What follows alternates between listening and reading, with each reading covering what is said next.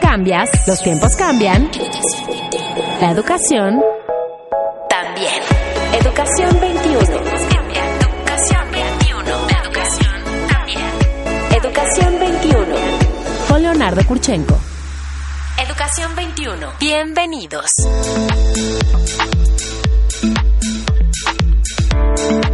Señoras y señores, muy buenos días. Muchas gracias por acompañarnos. Soy Leonardo Kurchenko y me da un gusto enorme que nos acompañe esta mañana de sábado, sábado 8 de diciembre, aquí en W Radio para hablar de educación como cada sábado desde hace ocho años, hijita, siete. Siempre me bajas, me descuentas. O sea, uno hace el esfuerzo continuo, consistente de llegar y nada, nada, no me da el número, no me lo da. Pero bueno.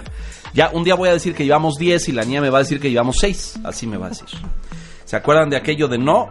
No, ya no voy a hacer el chiste aquel del... no, no, son, es uno, son cinco, son más.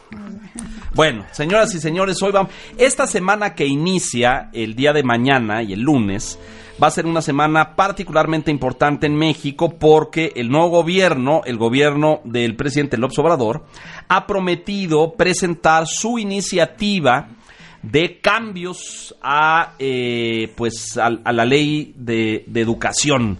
Cambios a la reforma bueno lo que han dicho y voy a citar textual es que van a cancelar la reforma educativa o lo dicen mejor cuando dicen la mal llamada reforma educativa bueno eso es lo que han declarado lo han dicho lo dijo en su discurso de toma de posesión el señor presidente de la República y lo ha dicho también el señor secretario de Educación Esteban Moctezuma entonces ¿Qué van a quitar? ¿Qué van a poner? ¿Qué de la reforma educativa que está compuesta por diversos y, complejos eh, componentes van a desaparecer? Y si es así, ¿qué los va a sustituir? Eh, de eso queríamos hablar hoy. No vamos a poder, fíjese usted, porque eh, pues no conocemos el documento. Ellos habían prometido que lo íbamos a conocer la primera semana de diciembre, la primera semana de gobierno. La iniciativa no está lista y la van a presentar hasta la semana entrante ante el Congreso. Entonces, eh, como no conocemos en detalle lo que ellos proponen, en materia de evaluación, en materia de servicio profesional docente, en materia de el programa de escuela al centro, en, materia de infraestructura, en materia de eh, disminuir la inequidad y la desigualdad del sistema, que es algo en lo que el INE ha trabajado enormemente. Eh, como no sabemos eso, bueno, pues vamos a, realizar esta mesa y este debate porque ya estaba previsto. Ojalá y nos escuchen los señores funcionarios y directivos de eh, de educación pública en la nueva administración y vamos a tratar de hacer pues eh, una argumentación de por qué algunas cosas de lo que tenemos sirven, son valiosas y son útiles y le aportan elementos para diseñar y planear políticas públicas en materia educativa. Recibo en esta mesa y me da tenemos una mesa de lujo hoy, tres consejeros de la Junta de Gobierno del Instituto Nacional para la Evaluación de la Educación del INE a su consejera presidenta, la doctora Teresa Bracho. Bienvenida, Tere, muchas gracias. Muchas gracias por, la invitación. Por estar aquí. A la maestra Silvia Schmelkes, una vez más, Silvia, bienvenida, muchas gracias. Muchas gracias, Leonardo. Y al señor consejero Bernardo Naranjo, doctor, muchas gracias, gracias por estar aquí. Hola, buen día, muchas gracias. Gracias a todos. Bueno, a ver, ¿qué panorama enfrentamos esta semana, Tere? Eh, ojalá y la iniciativa esté esta semana, no lo tenemos de cierto, pero pues sabemos poco, ¿no es cierto? No nos han dicho mayor cosa. Sí, no sabemos qué es lo que se va a presentar, sabemos lo que se dijo hoy en la Secretaría de Educación Pública en unos días, pero eh, no sabemos todavía cuál va a ser la, propuesta. Bueno, eso es importante porque el jueves pasado eh, el titular Esteban Moctezuma en una conferencia de prensa dio un reporte de los foros, ¿no es cierto? Durante este tiempo de transición, desde el triunfo en julio y todos estos meses, se realizaron foros en distintos estados de la República para escuchar a los maestros. ¿Esto es lo correcto? Correcto. Foros públicos abiertos. Así es. Y el jueves pasado presentó los resultados. Correcto. ¿Y qué dijo el secretario, Bernardo? Bueno, lo que dijo fue, eh, habló mucho de este énfasis en la equidad, como digamos, como base de su conversación. Eh, apuntó que iba a haber esfuerzos para combatir el abandono escolar de los jóvenes, apuntó la creación de una academia de eh, directores, lo cual me pareció una muy buena noticia, apuntó el, este tema de la gratuidad de la educación ah, superior. del, de que la educación sea totalmente gratuita hasta la universidad. Correcto que es una de las premisas que han venido sosteniendo. Y en materia de evaluación sí señaló que eh, la se iba a proponer que la evaluación eh, docente eh, sea puramente diagnóstica, que no tenga consecuencias laborales. En fin, entre lo más relevante eso fue lo que hoy apuntó el señor secretario. Muy bien. Interesante. ¿Nos deja tranquilos o intranquilos eso, Silvia? Bueno, yo creo que lo que nos gustaría, a mí cuando menos me gustaría mucho conocer es cómo piensa él enfrentar los grandes problemas de la educación nacional. Eh, se refirió a algunos de ellos, este, desde luego a mí me parece que hay algunos que todavía no están suficientemente abordados. Eh, por ejemplo, la manera como se distribuyen los recursos. O sea, sí hay un énfasis en la equidad, pero el énfasis en la equidad está en atender con prioridad a los indígenas ya las escuelas multigrado, cosa que me parece sumamente importante. Pero la verdad es que hay un problema más de fondo, que es el problema de cómo se distribuyen los recursos para atender con más recursos humanos, este, materiales, financieros, aquellos que más lo necesitan. ¿no? Y que ese es un asunto de una redistribución de la manera como se ejerce el presupuesto. Ese es el punto. ¿La equidad está directamente relacionada con los recursos? ¿Con la distribución del presupuesto? Pero no solamente el presupuesto, también de los recursos humanos, también de, la, atención directa que se le da a cada una de las escuelas, de la forma como ordinariamente funcionan las escuelas en la vida cotidiana, ¿no? Este, la preparación que tienen los docentes para poderlos atender, y bueno, desde luego infraestructura, equipamiento, materiales didácticos. Claro, O sea, es, todo eso. Ellos han dicho insistentemente y en su campaña, el hoy presidente del observador dijo que primero los pobres y los indígenas, o a lo mejor primero los más desprotegidos o los más marginados. Si esa fuera la prioridad, como él lo ha sostenido insistentemente, entonces lo que tú estás diciendo, Silvia, sería lo correcto. Es decir, tenemos que atender primero a los que están en una situación de mayor marginación. Así es. ¿Y cómo hacemos eso? Exacto, porque hasta la fecha pues los recursos no han alcanzado para atenderlos bien. Los recursos se han ido a otros sectores poblacionales o a otro tipo de prioridades y no se van ahí en donde la educación realmente puede hacer una diferencia. Entonces, este pues bueno, ese tipo de cosas no se han no se han abordado, no están claras, no se han tratado también. Otro asunto que creo que se ha tratado poco es el asunto del acceso a la educación, que todavía tenemos un problema serio en el caso de pues, la educación inicial, por ejemplo, que prácticamente no está cubierta, este la educación preescolar, que todavía el primer grado tiene apenas un 17% de cobertura de la demanda. Este, en primaria ya estamos más o menos bien, aunque todavía en primaria, por ejemplo, los jornaleros agrícolas migrantes están fuera. O sea, todavía hay ahí problemas. Muchos temas pendientes. bueno, desde luego en media superior, pues para poderla hacer universal todavía nos falta, nos falta mucho. Esos, esos temas también me parece que no han sido suficientemente abordados. Pareciera esto, cuando yo lo escucho, y lo escucho con mucha insistencia, esto de la educación superior universal, pareciera un buen propósito, pero a mí me parece eh, pues carente de sustento, porque pues hace falta un montón de infraestructura y de más elementos para poder hacer universal, ¿no es cierto? Sí, pues, para poder hacer universal la educación superior tienes que ser universal primero la educación media superior. Eso pensaría yo que no que no es todavía, ¿no? Y, todavía no es no se ha logrado la cobertura completa y se, sigue abandonando la escuela, digamos es hay problemas previos que que sí tienen que atender todavía. De la evaluación eh, que a lo mejor es uno de estos temas centrales que ha molestado a algunos sectores del magisterio y que ellos han dicho una y otra vez la, evaluación punitiva. Esto que mencionabas tú, Bernardo, hace un momento de que la evaluación no esté ligada a ninguna consecuencia, que lo dijo el secretario de Educación el pasado jueves, ¿no es cierto? Así es. Tenemos tres evaluaciones. La de acceso, la de desempeño, que es promoción. Promoción y, desempeño. Exacto, y desempeño. ¿Ustedes piensan que debieran permanecer todas? Tere Bracho. Eh, a mi juicio sí, y creo que es parte de lo que el instituto ha, planteado. Tienen que permanecer, pero sí se tiene que usar la evaluación para promover de mejor manera la formación de los docentes. ¿sí? La evaluación de desempeño en particular, esa tiene que ser una evaluación que esté más ligada a la formación eh, y desarrollo profesional del docente y eso es lo que todavía ha faltado, una evaluación que pueda retroalimentar de mejor manera eh, el, trabajo de los docentes. Para poner en perspectiva, porque me parece, eh, y hay muchas leyendas de esto, eh, me parece que allá afuera existe la creencia extendida de que miles de maestros en México han perdido su empleo y sus plazas a causa de la evaluación. ¿Esto es cierto? Eh, no, no lo es, pero tampoco quiere decir que eso sea una buena cosa. Es decir, eh, por un lado, a ver, yo distinguiría, eh, coincido plenamente, las tres pueden continuar. De hecho, en temas de ingreso y promoción vamos tarde, es decir, los países más avanzados eso lo tienen desde hace muchos años. En México varios estados ya la llevaban a cabo antes de esta administración, pero fue un gran avance que se institucionalizara dentro de una ley a nivel federal y se le diera un marco este obligatorio en todo el país.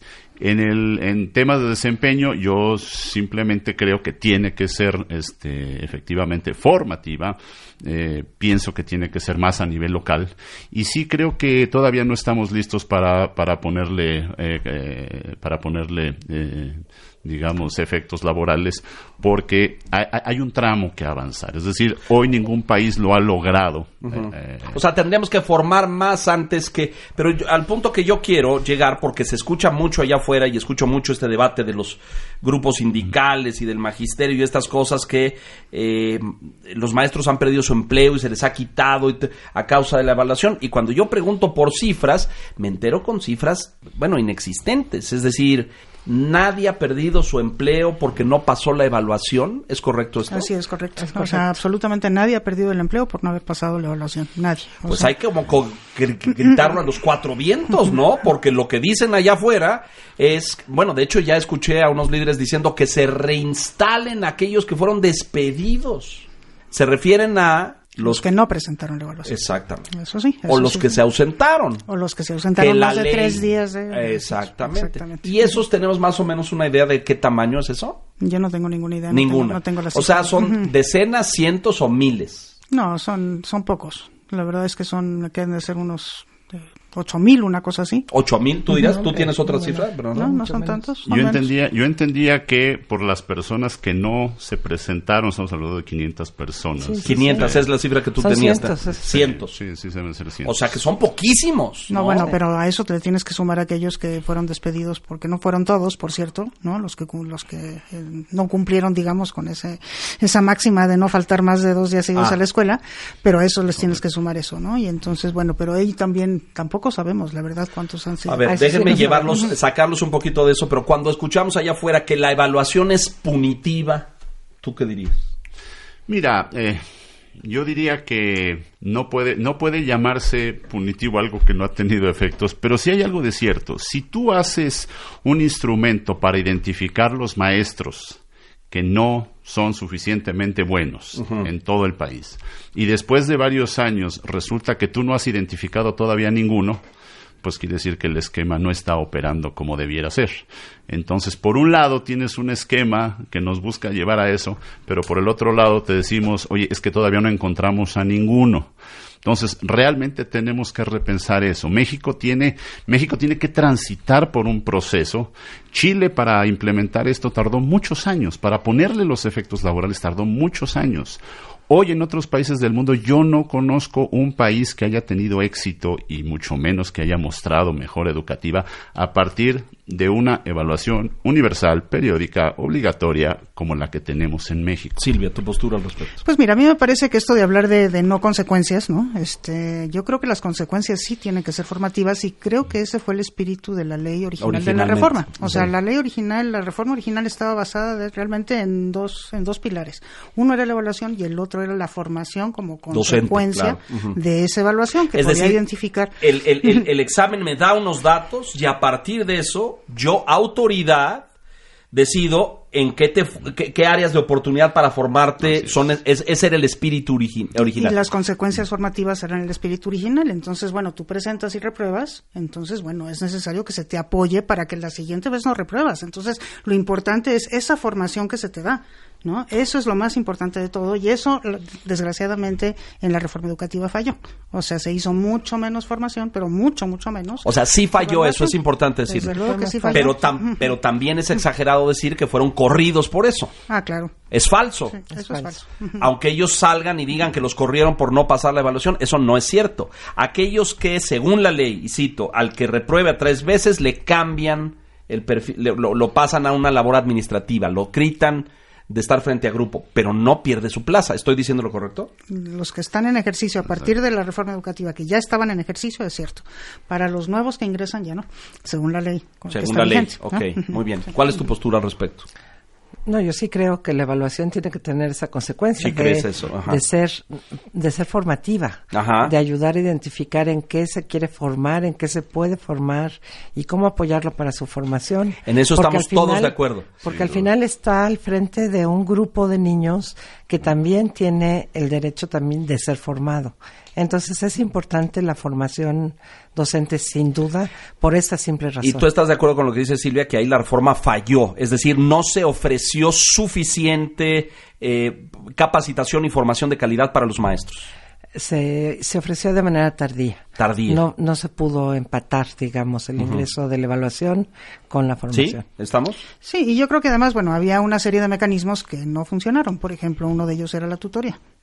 Ahí hay muchas carencias, ¿no? Tendría que haber habido un tutor para aquellos que les había ido mal en el examen, de tal manera que pudieran irse formando y aunque hubo algunos, no fueron suficientes mm. porque la figura no fue lo suficientemente atractiva para los docentes, porque eran pares los tutores, ¿no? Entonces, bueno, pues hubo muchas fallas en ese sentido que no permitieron llevar. De hecho, la formación más importante es la que ocurre en el lugar. ¿No? en el lugar de los hechos. Y entonces ahí la figura central es el, asesor técnico pedagógico, que ahora el jueves pasado se mencionó. El ATP. el ATP. este, pero tampoco hubo suficientes figuras de ATP, ¿no? Entonces, no, Esa, es una figura que se crea con la ley. entonces, de hasta que. Bueno, pero Bernardo lo acaba de decir, es decir, implementar un cambio de esta envergadura, pues toma mucho tiempo. No quiero, no quiero disculpar ni. Eh, yo creo que la CEP que se fue o los funcionarios que se fueron hicieron su esfuerzo, tuvieron como todos luces y sombras y fueron muy eficientes en unas cosas y a lo mejor poco eficientes en otras. Pero eso sucede siempre en toda actividad humana, ¿no? Nadie es perfecto. Pero lo que quiero entender es ¿Cuál va a ser el debate de la siguiente semana cuando llegue esa iniciativa al Congreso y los señores legisladores tengan que sentarse? Quiero suponer con mucha seriedad y con mucho profesionalismo a evaluar la iniciativa que les mande el gobierno federal y decirles esto tenemos que hacer. Y quiero suponer cuál va a ser el debate, porque uno va a ser la evaluación, estamos de acuerdo, ¿no? Es decir, ha sido el eje de la inconformidad de algunos grupos magisteriales. La evaluación docente. Esa, a Toda esa la otra evaluación no ha sido cuestionada. No, no, no, no, no, estamos de acuerdo, la docente. Y cuando pensamos, perdón, en ese debate con los legisladores, ustedes que son los expertos, ¿qué le dicen a los legisladores? ¿Tú qué le dirías si te manda a llamar el coordinador de la Cámara de Diputados? Dios te proteja, ojalá y no suceda, pero si sucediese, hay una comisión de educación, supongo que no sé quién preside, ¿ya hay? ¿Quién preside? Adela Piña. Adela Piña. Adela Piña. De, Morena, supongo. Correcto. pues de qué otro iba a ser. Bueno, con que no sea el PT, creo que vamos de ganancia. Pero porque ahí hay como cinco líderes sindicales. Este, ¿tú qué le dirías? Si te Oiga, ustedes expertos, eh, consejeros del INE, ¿qué nos dicen sobre esto que nos manda el gobierno federal? ¿O qué nos dicen sobre la evaluación? ¿La quitamos, la ponemos, la cambiamos, la mejoramos? ¿Tú qué dirías? Primero, me encantaría que me llamara. Sí, claro, ojalá. Segunda, eh, yo le diría, a ver, evaluación, vamos, como bien dice Tere, vamos a distinguir de muchas evaluaciones que son muy anteriores a esta administración y que son absolutamente fundamentales. El tema de la evaluación de los estudiantes me parece que está fuera de la discusión. Y que debe quedarse forever, ¿no? Sin lugar a duda, y es más, ampliarla, mejorarla, profundizarla, claro. llegar más a las escuelas, mejor retroalimentación a los padres de familia, suscribimos plenamente. Pero, en el caso de la evaluación docente, en todo momento separar estas tres, estas tres evaluaciones, porque es lo más sano. Porque me parece que incluso ingreso y promoción no han sido realmente debatidas. En algunos estudios que tenemos a nivel estatal, la, proporción de docentes este, que, que, la acepte es muy alta Estamos hablando del 70%, una cosa así. No, no hay una discusión. y la agradecen. y la agradecen porque finalmente democratiza, hay que decirlo así, democratiza los accesos y ascensos porque entonces tú ya no necesitas un padrino, tú ya no necesitas comprar una plaza y cualquiera puede acceder a eso si resulta el mejor. A ver, pero explícale ahí al auditorio, ¿70% federales o cómo, cómo, es, cómo es la diferencia? No, no, no, no, a nivel estatal en algunos estados hicimos este tipo de análisis de a ver quién estaba muy de acuerdo. Ah, Ah. o de acuerdo con ingreso y promoción, eh, los, los, números son muy altos. A favor. A favor, por supuesto. O sea, a, ver, quiero subrayar esto, ojalá y nos escuchen y tengamos muchos este, megáfonos allá afuera, pero el 70% de los docentes que ustedes evaluaron está a favor de esta evaluación? Estoy hablando de estados en particular, Correcto. es una muestra nacional, pero hay del norte y del sur. Entonces, sí hay una amplia... De la de acceso ingreso y promoción. Es decir, adquirir una plaza por primera vez y ascender a una posición de director, de supervisor, de ATP, de jefe de sector por la vía de un concurso. Esto es muy importante, muy importante porque allá afuera se ha construido la visión de que los maestros en una extensa mayoría están en contra y ustedes tienen datos que dicen lo contrario. Fíjate que hoy eh, eh, eh, lo que lo que podemos discutir aquí el jueves precisamente el secretario reconoce eso, los maestros no están en contra de la evaluación, están en contra del efecto laboral. Correcto. o sea, de la, de la vinculación con consecuencias laborales. Entonces, cuando... Si le quitaran eso, pues la evaluación seguiría siendo útil, ¿no, no Silvia? Sí, yo creo que seguiría siendo útil y además seguiría siendo muy aceptada por el magisterio. O sea, el magisterio acepta la evaluación. Ellos se consideran a ellos mismos como los principales evaluadores de sus alumnos y, sienten que la evaluación les ayuda a crecer profesionalmente, que eso es lo que todos quieren, ¿no? De alguna manera. Entonces, la evaluación de ingreso y de promoción ya estaba totalmente asentada, digamos, ya se había consolidado, ya la gente lo aceptaba, era una manera de asegurar que por mis méritos yo llegaba al ingreso y por mis méritos yo no me podía por Lo que no por palanca, compadrazgo, padrino, nada de eso. Daba muchísima certidumbre, ¿no? Y eso pues los maestros lo han agradecido y efectivamente lo valoran, ¿no? Bueno, pues a quien...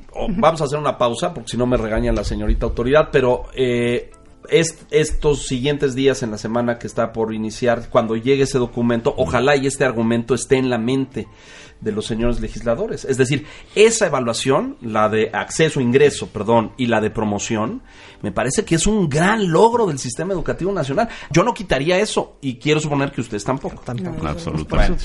déjenos hacer una pausa. Estamos eh, discutiendo eh, la, la reforma de la reforma que conoceremos esta semana. Esto es Educación 21. Volvemos.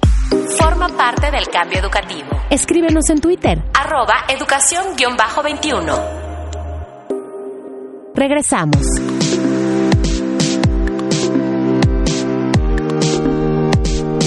Bueno, estamos de regreso. A ver, entonces, eh, esa de acceso a favor y la de promoción también. Sí. Absolutamente. ¿Qué hacemos con esta de desempeño? ¿Quitarle el ingrediente laboral? ¿Tú qué dirías?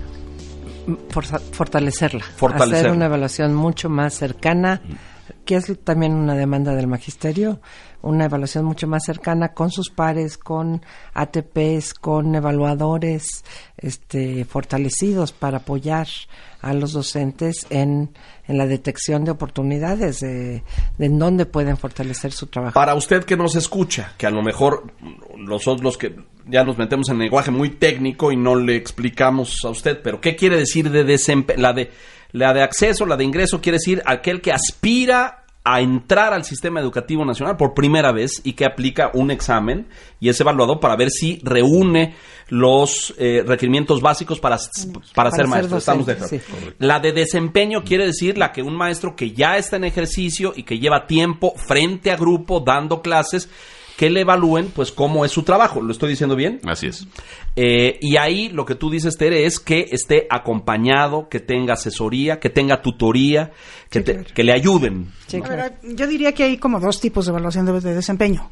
Una que tiene que ser así y que tiene que tener consecuencias fundamentalmente formativas, de preferencia cercanas a la escuela, cercanas a donde está el maestro, y esa debe de ser obligatoria. Debe de ser obligatoria los, para todos. Para todos, pero tiene que ser, como decía Bernardo, más local. O sea, tienen que ser los ATPs locales, los supervisores locales, los que estén muy al tanto de lo que está ocurriendo en la escuela, en el salón de clase y que sepa por el acompañamiento que le dan a dónde necesita. A ver, abro un paréntesis porque uno de los argumentos que he escuchado eh, en contra es que es estandarizada y que es la misma evaluación para todos. Lo que ustedes están diciendo es que tenga que ver con su comunidad, con su entorno, con su escuela. Es decir, esa evaluación sería, no sé si personalizada, pero particularizada de acuerdo a cada región. ¿Estamos? De acuerdo. ¿Por ahí sería la cosa? Sí, pero no es regional, es para las personas.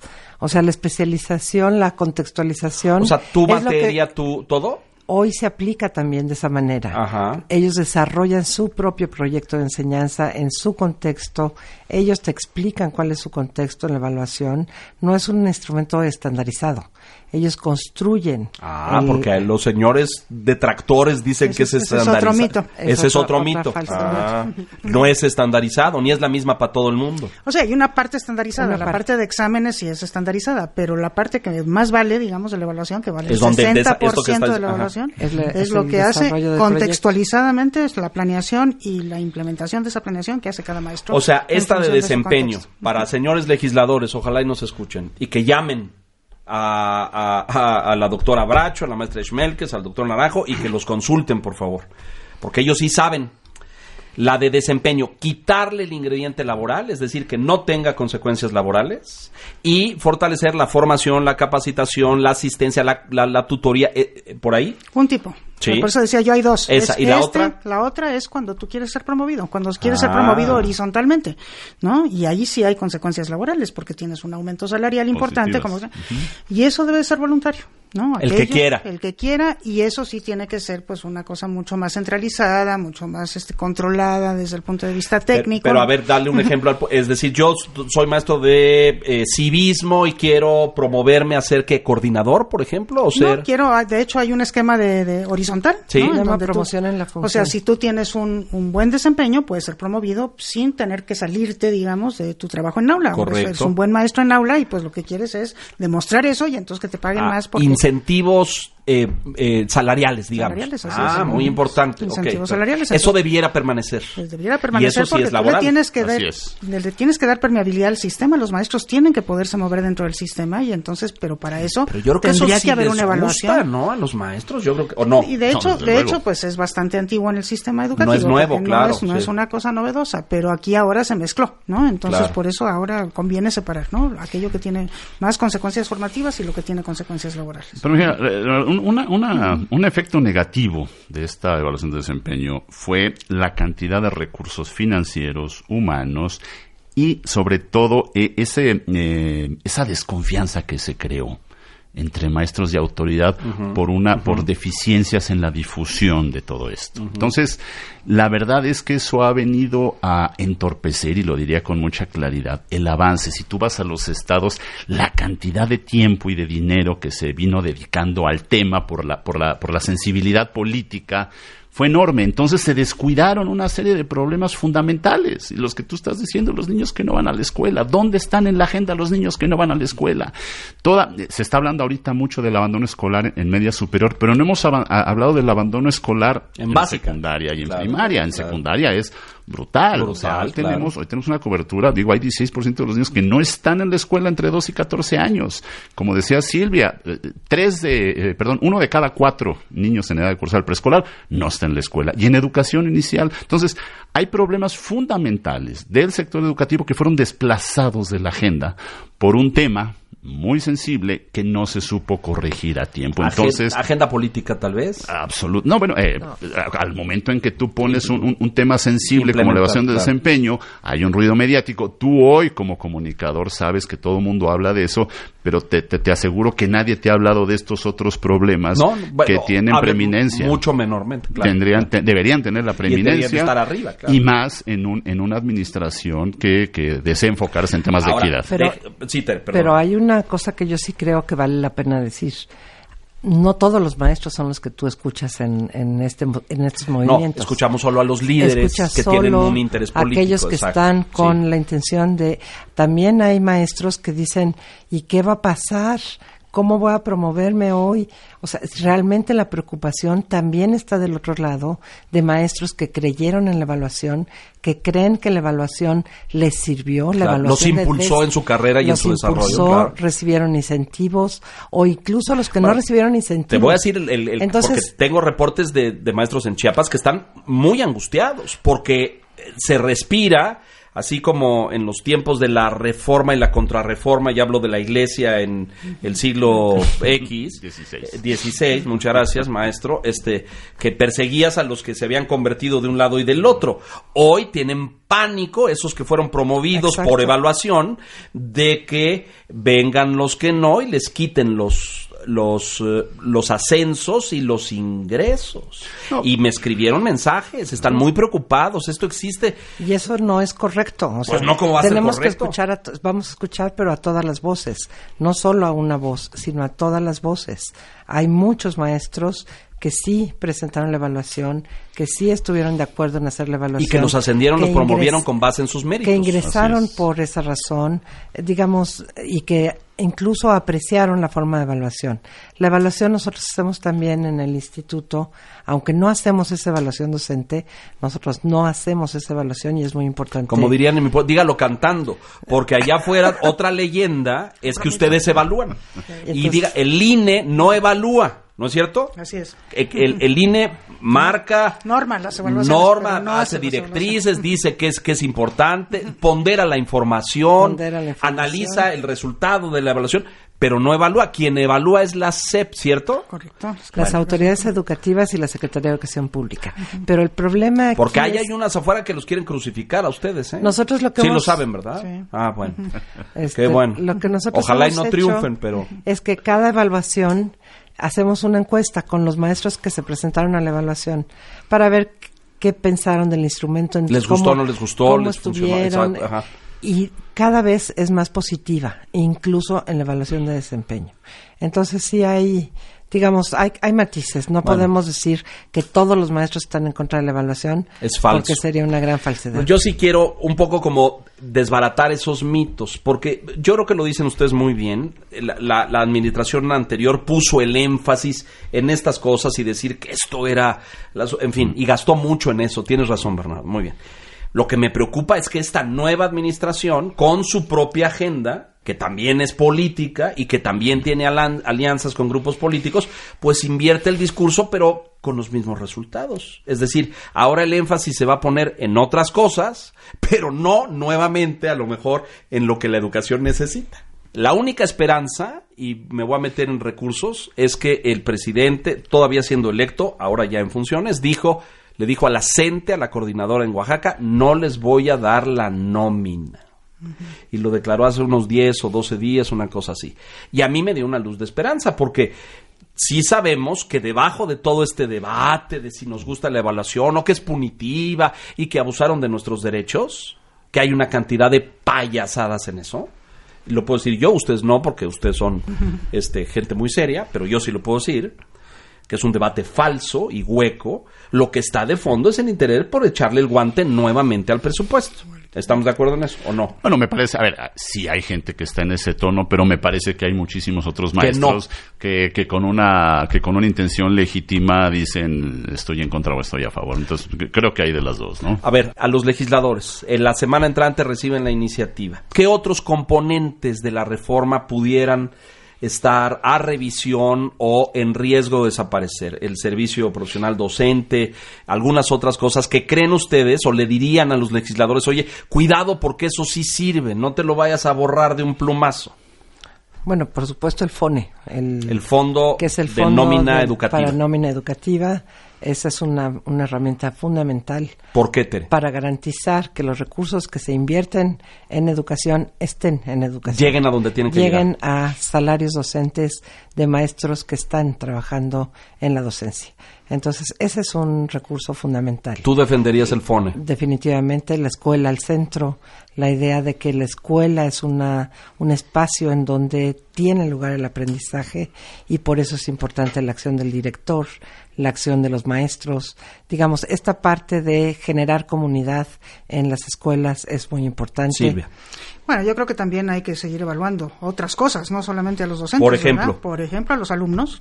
que eso, o sea, que este asunto de tirar al niño con el agua de la bañera este sería sumamente peligroso, porque evaluar alumnos, por ejemplo, para saber cuánto están aprendiendo, cómo se está mejorando, dónde están sus áreas de oportunidad, dónde están, de qué tamaño son las brechas y dónde están ubicados los que más necesitan apoyo, es absolutamente fundamental para la planeación más elemental de la educación este, nosotros hacemos una evaluación de escuelas, por ejemplo, ¿no? que por primera vez está develando cómo está la situación de infraestructura, de equipamiento, de, materiales. inequidad. La inequidad en eso, la manera como se están distribuyendo los recursos que finalmente llegan a las escuelas. Entonces, si no se tiene eso, ¿cómo se planifica? Acabamos de hacer una experiencia muy linda en Baja California Sur, a donde eso se aplicó censalmente y ahora el secretario de Educación sabe exactamente en qué escuela tiene que invertir, qué cosa le hace falta.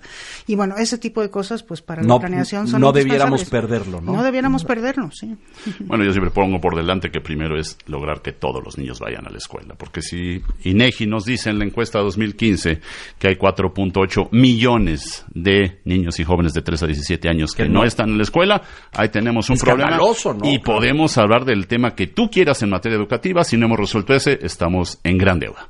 Segundo, lograr que todos terminen al menos la media superior, así nos lo manda la, eh, Constitución. Entonces, me parece eso fundamental, no suscribirse solamente a media superior y superior, sino eh, empezar por preescolar, empezar por primaria y secundaria, y decir, ¿cómo podemos asegurar las condiciones para que todos estén ahí?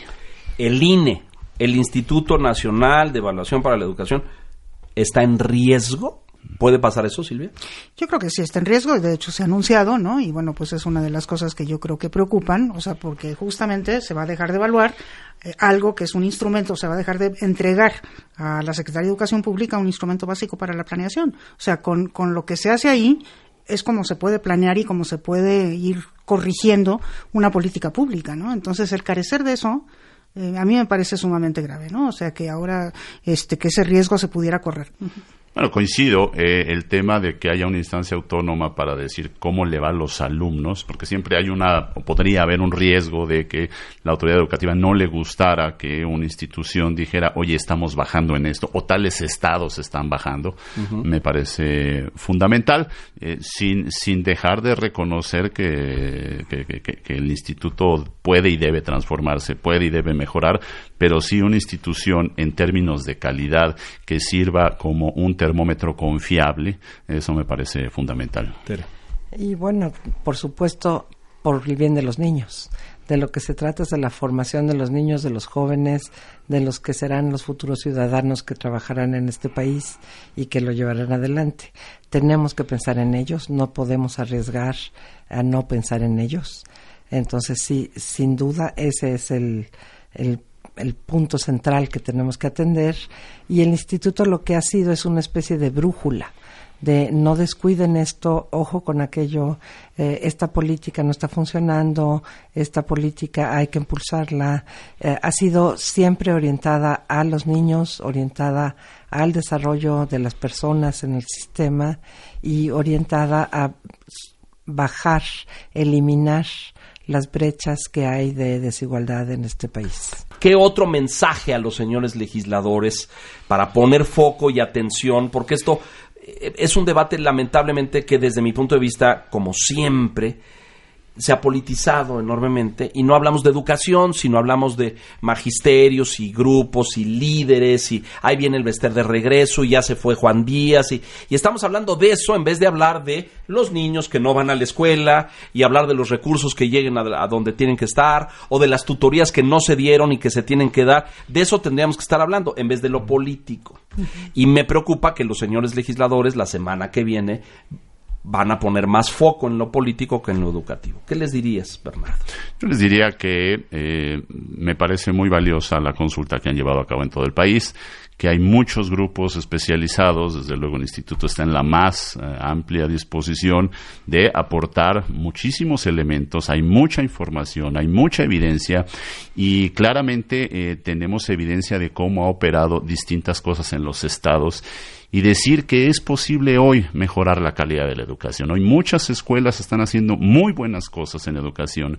Muchos estados han tenido avances muy importantes en educación, muy por encima de lo que se hubiera esperado de ellos, gracias a políticas concretas y gracias a contar con una medición confiable de sus avances y retrocesos. Entonces, si hoy podemos decirle a cada escuela, oye, mira, aquí está tu resultado de planea, mira, aquí están los reactivos en los que saliste peor, aquí están tus áreas de oportunidad. Si hoy le podemos dar al maestro un curso en línea para decirle, oye, así puedes evaluar mejor en el aula. Si hoy podemos decirle a un Estado que salió mal en planea, oye, mira, estos son los elementos que tú podrías considerar para eh, rehacer tu política estatal con miras a mejorar tus resultados. Yo creo que el instituto puede ofrecer muchas cosas que, que, no siempre eh, están, están en la mesa y que deberían de conocer. Suscribo. Muchas gracias, Bernardo. Sí, yo quisiera que se conociera más el instituto. Por ejemplo, una de las cosas que a lo mejor se conoce menos de lo que nos gustaría es este uso de todas nuestras evaluaciones y de la información que nosotros generamos para elaborar directrices de política educativa que además van en el sentido de la equidad. O sea, ahí hay una coincidencia perfecta con las prioridades de este gobierno, ¿no? Entonces hemos hecho directrices para atender indígenas, para atender a jornaleros migrantes, para eh, prevenir el abandono escolar en, Para combatir la inequidad. Para, eh, para combatir la inequidad y entonces eso lo podemos hacer gracias a toda la información que tenemos. De otra manera no se podría sugerir una política pública sólida, como de hecho lo hemos hecho y pues a mí me encantaría que se pudiera conocer eso junto con muchas otras cosas que también se derivan de nuestras investigaciones y de nuestras evaluaciones que son ya recomendaciones de política que podrían ponerse. Muchas gracias, Silvia. Tere, por favor, finalmente. Pues lo mismo, fortalecer la idea de que el instituto es muchísimo más de lo que se conoce normalmente. Estaremos incluso difundiendo un poco más algunas de las propuestas que estamos haciendo para poner la atención cuáles son las cosas que tendremos que darle prioridad y que todo esto es con base en primero, una preocupación por el desarrollo nacional, segundo, el, la deuda que se tiene con los niños en este país, esperar un mejor futuro con ello y cuáles serían las políticas fundamentales que no deben de dejarse fuera de lado. Eh, es un poco lo que dice Silvia. Tenemos sí un esfuerzo grande y esperaremos en muy pocos días eh, poder presentar esta información. Muy bien, pues muchas gracias. Se nos acaba el tiempo. Eh, Tere Bracho, consejera presidenta del, del, INE, bienvenida. Gracias. Silvia Schmelkes, consejera de la Junta de Gobierno del INE. Bernardo Naranjo, muchas gracias, consejero también.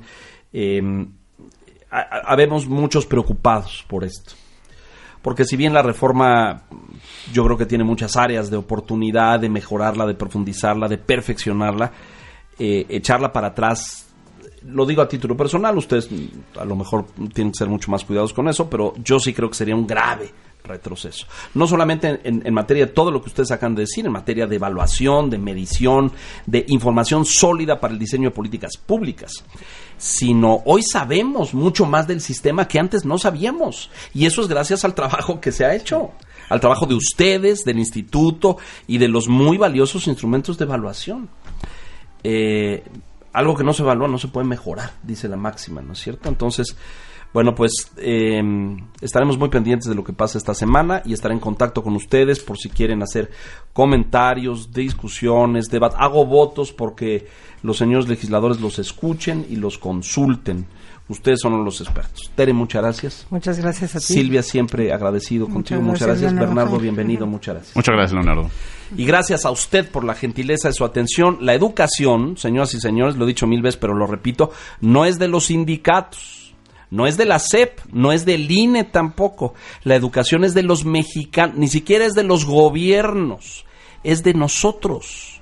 Nosotros somos los preocupados de que nuestros hijos estén más y mejor educados porque el mundo que viene, oiga usted, va a estar difícil. Entonces, tomemos la educación en nuestras manos y no dejamos, no dejemos que sea solamente un asunto de debate político. Soy Leonardo Kurchenko. Hasta la próxima. Una nueva educación para una nueva generación. Educación 21 con Leonardo Kurchenko.